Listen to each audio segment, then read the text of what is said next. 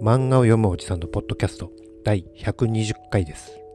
この番組は漫画を読みながらセリフを読み上げたり感想を言ったりという誰得な内容です。初見ではないため先の物語に触れる場合があります。また台本なし編集なしの一発勝負で収録しています。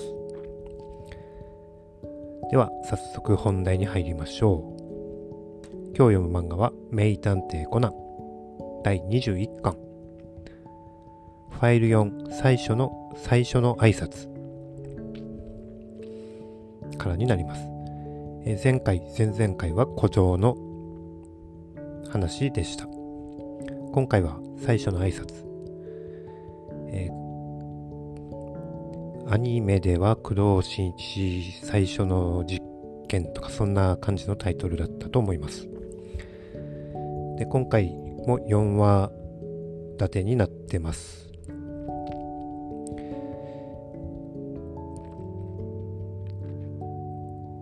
頑張って4話行きましょう。長くなるかもしれませんが。で、えー、おっちゃんとランと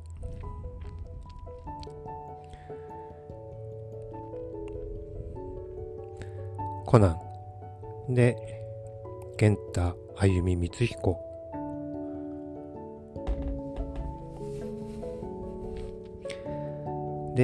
飛行機に乗ってどっかへ行くんですね。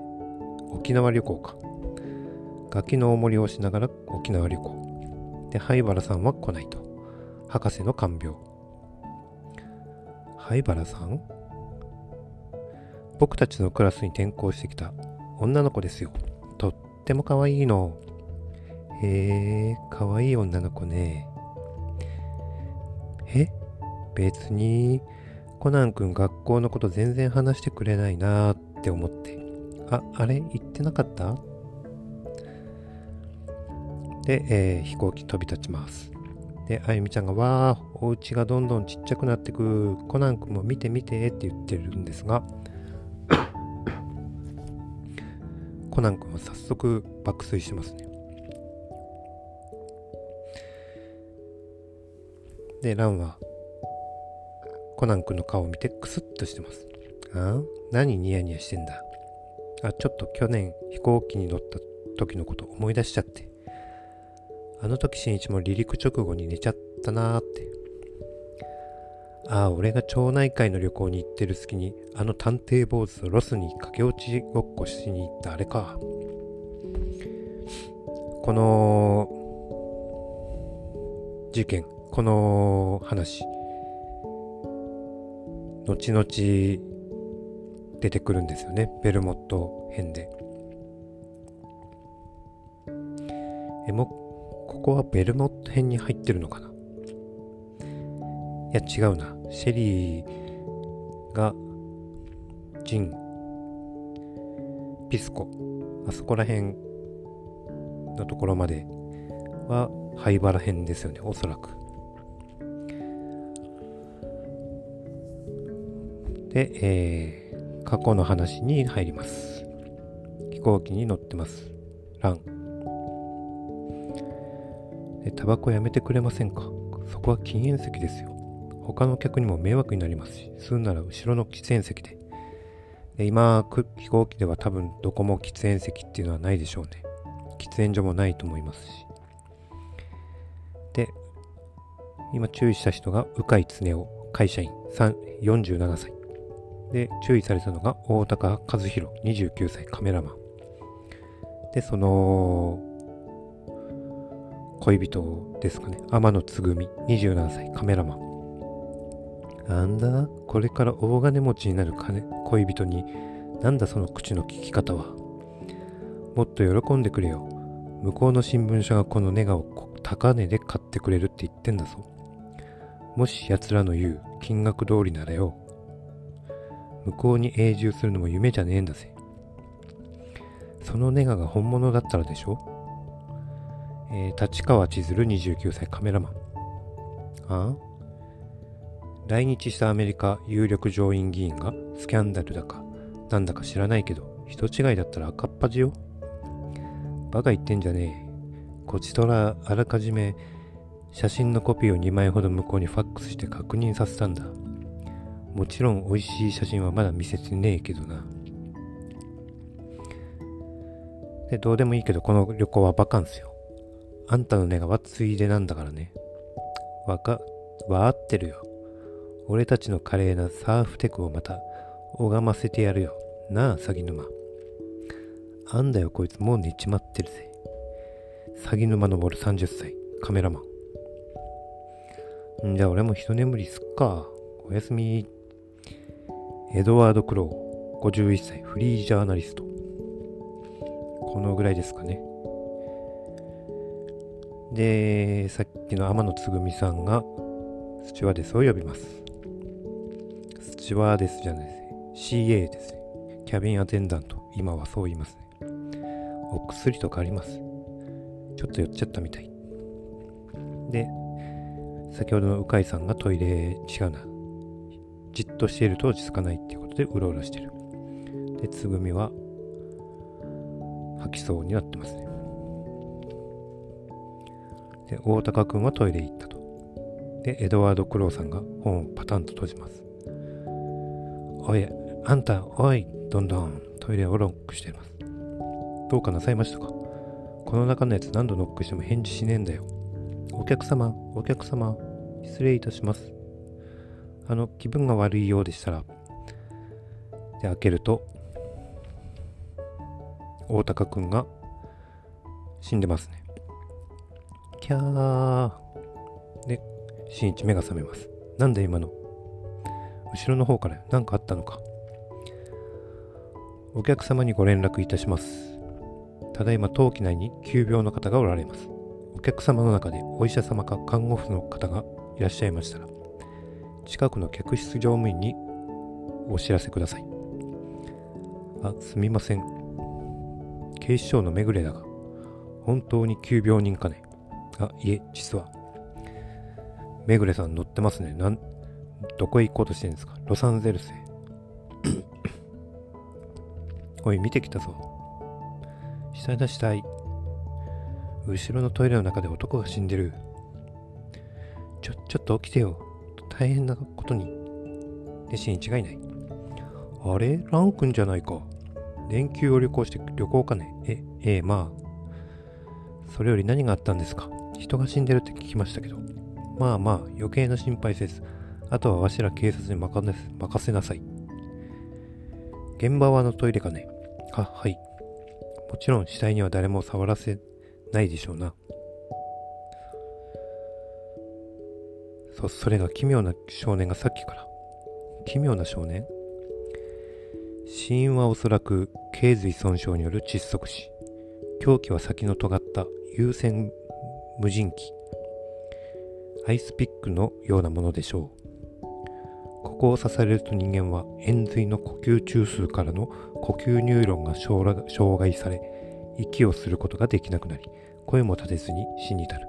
もっとも被害者は刺される前に何か薬品を嗅がされて昏睡状態に陥っていた可能性もありますが一体誰がこんなことを？そんなことはまだ分かりません。で、めぐるさんがちょっとどきなさい。でもご心配なく、犯人はまだ太平洋上に、太平洋上空に浮かぶこの巨大な鉄の塊の中だ。逃しはしませんよ。おい、なんだね君は。そう。これが最初の1ページ。工藤新一探偵ですよ。これが新一の最初の事件。最初の事件。で、ファイル4終わり。ファイル5。大空の密室。工藤新一探偵ですよ。工藤って、まさか優作くんのとこか。お久しぶりです、めぐれ警部。おお、息子の新一くんか。若い頃に、若い頃の彼にそっくりだ。最後に会ったのは、君が小学6年生の時だったな。しかしまあ大きくなって、んなこと関係ない確か君はまだ高校生になったばかりだろう。素人が勝手に現場を荒らしよって。下手すりゃ君にも疑いがかかるかもしれんのだぞ。すみません、カメラ、カメラを貸してくれませんか？現場の写真を撮りたいので。あ、はい、でも、写真ならその少年に言われてもう撮りましたけど、お客様のポラロイドと普通のカメラを借りて60枚ほど。それにその少年に言われて彼の行動をずっと見張ってましたけど、何かを隠したり拭き取ったりする怪しい素振りは全くありませんでしたよ。は、はあ。しかし下手に死体に触れると硬直した筋肉が壊れて死亡推定時刻がわからんように市販の状態や顎が硬直し始めていたことなどを踏まえると大体死亡してから23時間経過していると思います。気になるのは次の3点。1つ目は死体が寄りかかっていた壁に数滴飛び散っていた血痕。そこに密着していたはずの死体の衣服には全く付着していなかったこと。2つ目は致命傷となった傷口の右下に何かで引っかいたような跡が残っている点。3つ目は死体のズボンの内側のポケットがなぜかぐっしょり濡れていた。死体の手は全く濡れてませんでしたたとえ濡れてにあ濡れて濡れた手を突っ込んだとしてもああは濡れませんうーむとなると誰かが何かの目的で濡らしたということにてんてんてんてんえい、君はもう突っ込んでろ。あとは我々警官がやる。で、わしの隣に寝ている男を呼んでこいと。奴も刑事だ。なーにが探偵よ。偉そうに。あんたただの高校生でしょ？仕方ないだろう。ああでも言わなきゃ明日に触らせてくれ、くんなかったんだよし。で、高木くんが、ふわーって起きてきました。殺人が起きたって本当ですか？ああ、トイレで男が一人死んでおる。早速現場検証に取り掛かろう。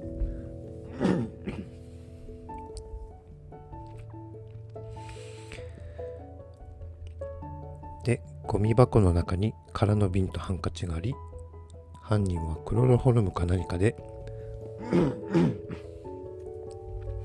湿らせたハンカチを瓶の中に入れて持ち運び犯行直後にハンカチを出して被害者に嗅がせ眠らせた可能性があると。あの何かいいえあまりにもあの少年が言ってた通りでびっくりしちゃって。あの少年？ほら入り口のところにいただろあのあああの黒いセーターの何者なんですか？わしの友人の息子だよ。事件、事件に詰まった時、相談に乗ってくれていた推理小説家のな。子供の頃よく父親についてきて、現場でちょろちょろしていたが、まさかここまで現場を分析する力を身につけていたとは。へえ、それは頼もしいじゃないですか。バカモン、所詮素人は素人。推理小説や医学書を読みかじって名探偵気取りになってる高校生に過ぎんよ。とにかく目撃者を探すんだ。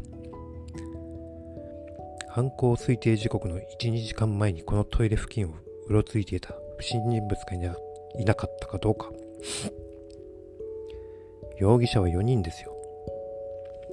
その時間トイレに行ったのは被害者を除けば4人だけ。誰が言ったか、正確な時間や順番は覚えてないが、誰が言ったかは顔を確認すればわかる。僕の席は客席の最後尾、ずっと見ていま見てましたけど、後ろの喫煙スペースには誰も来ませんでしたし。もちろん死体を発見したスチュワーデスさんとその酔った方は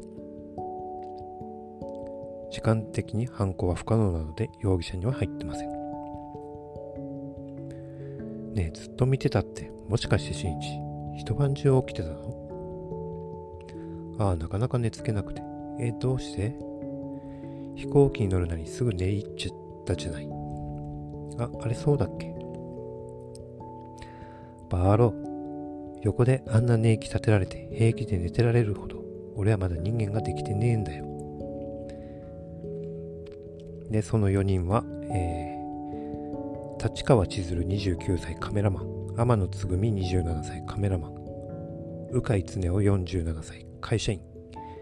でエドワード・クロー51歳フリージャーナリスト。でとりあえず今の4人がトイレに行きます。そそんな和弘和弘ああでもなんで、なんで大高くんがこんなことに？あのネガが原因なんじゃないですか？あの男が自慢げに見せば見せびらかしていたんですよ。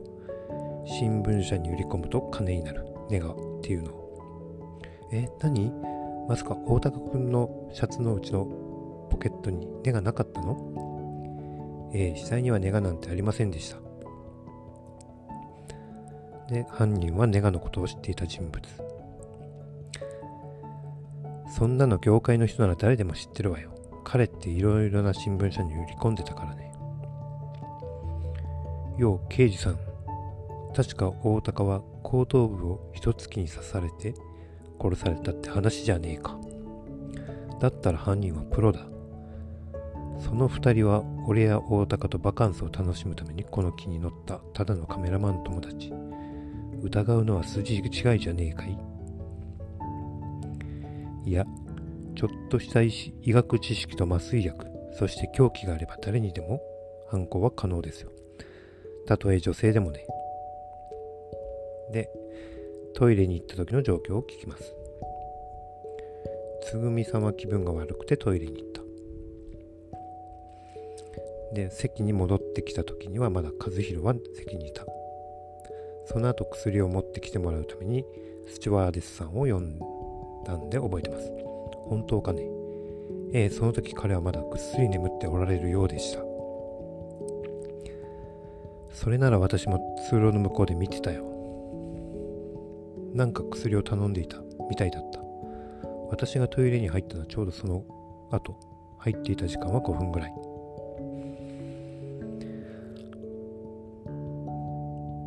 でもう一人、私がトイレに行ったのは彼女が薬をもらった後、だいたい20分くらい経った後かしら。いつまでたっても大高くんが戻ってこないから様子を見に行ったのよ。でも、その時彼まだ生きていたわよ。だって、このトイレのドアを大丈夫ってノックしたらノックで返してきたもの。本当ですか？よくわかりましたね。彼がまだこのトイレに入ってるって。わかるわよ。他の3つのトイレに誰もいないのをドアを開けて確かめてみたから。じゃあ残るのは彼だけか。こんな、こんなんじゃないや。新一はエドワード・クローさんに英語で話しかけてます。で、英語で帰ってきます。なんかプーンって匂ってきてますね。こけーって新一はしてます。いつ入ったかなんて覚えてないそうです。まあ無理もないか。あの外人コロンの匂いがきついんだよ。こけーこで、凶器を持ってるやつが犯人なんだろ？さっさとその4人の手荷物や体を調べた方が早いんじゃないのとか？トイレに立たずにずっと寝てた俺には関係ねえことだがな。嘘だあなたも席を立ったじゃないですか。何？